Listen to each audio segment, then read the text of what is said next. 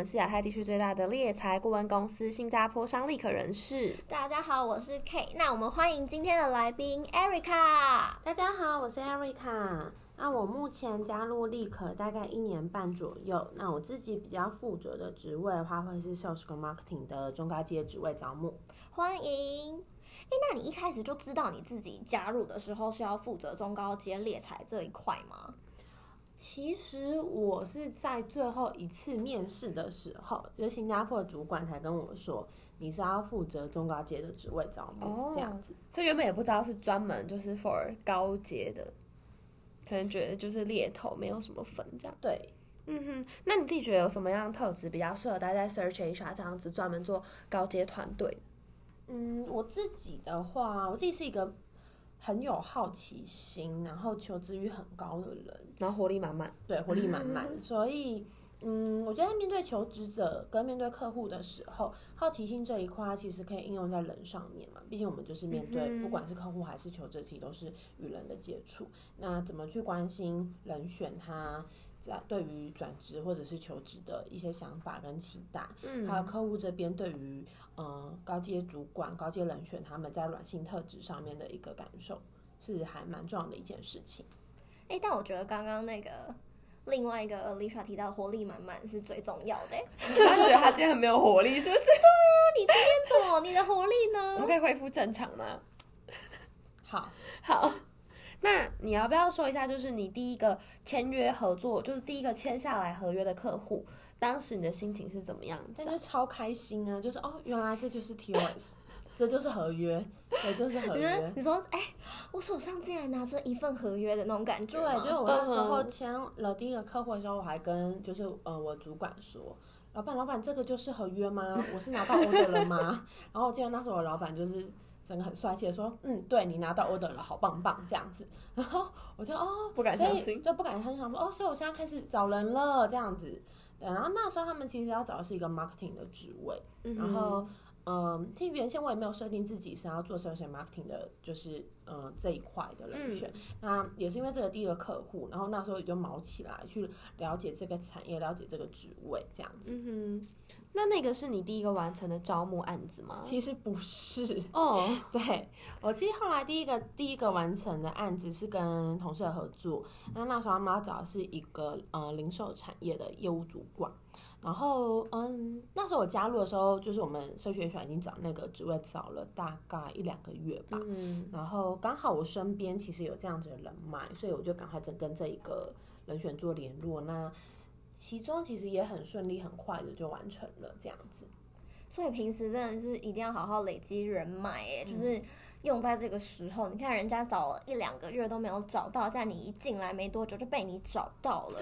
对，超强。嗯。哎，那你近期有没有什么印象深刻的案子可以跟我们分享啊？好，最近其实印象深刻有一个案子是，是我算是还合作蛮合作蛮久的一个客户，然后他 refer 了一个他在嗯海外的一个朋友，嗯，他们公司要招一个供应链管理的位置，嗯，然后我那时候只要这欧只要这个 order 的时候，想说 这什么东西，供应链管理还还就是还有很多很多的就专业术语。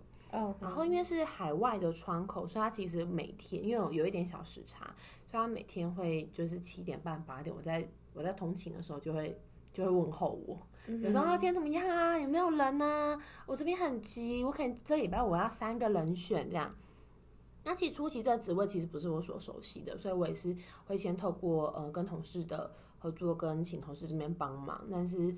后来的话，我也是自己就决定投入，好好的来了解这个职位，好好的找人。那我是大概呃两个月的时间，我把他们所有在市场上面的 competitor，还有就是呃同业、竞业全部都把它列出来，然后把里面的一些组织，我自己自己做了整理，嗯、然后一个一个一个联系，然后把我的这个组织图把它给弄完整。那后来也成功有推荐到就是客户这边喜欢的人选，然后也是完成这样子。哎，听起来也就是 太辛苦了吧？很土法炼钢。对啊，整个很强哎，整个就是把它整个组织头背起来，然后还要了解它所有的那个对产业链，然后还要了解它的那个竞争对手有哪些。嗯、那最后就是从竞争对手那边挖的吗？嗯，对，是从竞争对手那边找到。那应应该说那个人选他刚好离开竞争对手那里，哦、然后刚好是 open 的时候。那因为刚好提到说那群啊，就是每天会到通勤时间问候我，嗯，那我就是也透过这个方式，在那一段时间就不只是回答说哦会，我今天会找人，哦我我这礼拜可以，反而是在那一段时间我可以跟他分享一些资讯，或者是跟他提到说，其实目前你们需要修正的方向，跟我这边寻找人选上面遇到的一些问题这样子。嗯哼，这刚好跟上一集那个 Steven 讲到的有连贯性耶，就是一个经验的累积，然后在你有越来越多市场资讯啊，然后你就可以跟你的客户做一个最直接的分享。嗯、只是我觉得你的客户很坏，就是一直在你通勤的时候，就还没醒，怕他无聊，对，对，很累耶。嗯、所以说，你觉得自己这一年来你得到最多的是什么啊？我觉得在沟通能力上面，还有一些想法上面会。就毕竟这份工作会，嗯、呃，有点像是训练我们，把一些，对，训练我们就是，呃，逻辑上面是比较清楚的，嗯哼，就是在想事情上面，还有在沟通上面的话，就是。嗯，会比较有逻辑。我觉得沟通这个是真的，嗯、因为像我一开始在跟客户讲话的时候，其实如果直接电话拿起来对的是什么 GM、嗯、或者是 CTO，我就会很紧张，然后我就会先把我要讲的第一点、第二点我的论点全部写好，然后生怕我漏掉哪一个没讲，或是我要说服他某件事情，这超这超难，然后或是我要哪些要问他他的问题，然后我就自己写一张 A4，然后再打电话。但你觉得写下来之后应该都比较清楚吧？一定要啊，不然他讲一个，然后我就整个忘记我接下来要讲什么。就我觉得一开始真的被吓到。对，一开始真的会需要就是稍微训练一下自己，可是后来你当然就是经验多了，然后也跟客户就是交手了几次，比较就是可以自然而然的就是 handle 这些状况。可是一开始我真的就是写下来。但我觉得 Erica 感觉是处变不惊的那种人呢、欸。我也是会写下来。哪有？我觉得 觉得记忆力蛮差的，但是有一些重要的点还是要写下来，因为常常可能这种电话要沟通什么事情，那、嗯、有时候因为我是一个就是可是我觉得 Erica 是认真的人，开始、就是、嗯。对，但是我有时候听他讲话的时候，我就会突然发现，哦，原来他是大人。好哦，Erica 是大人了。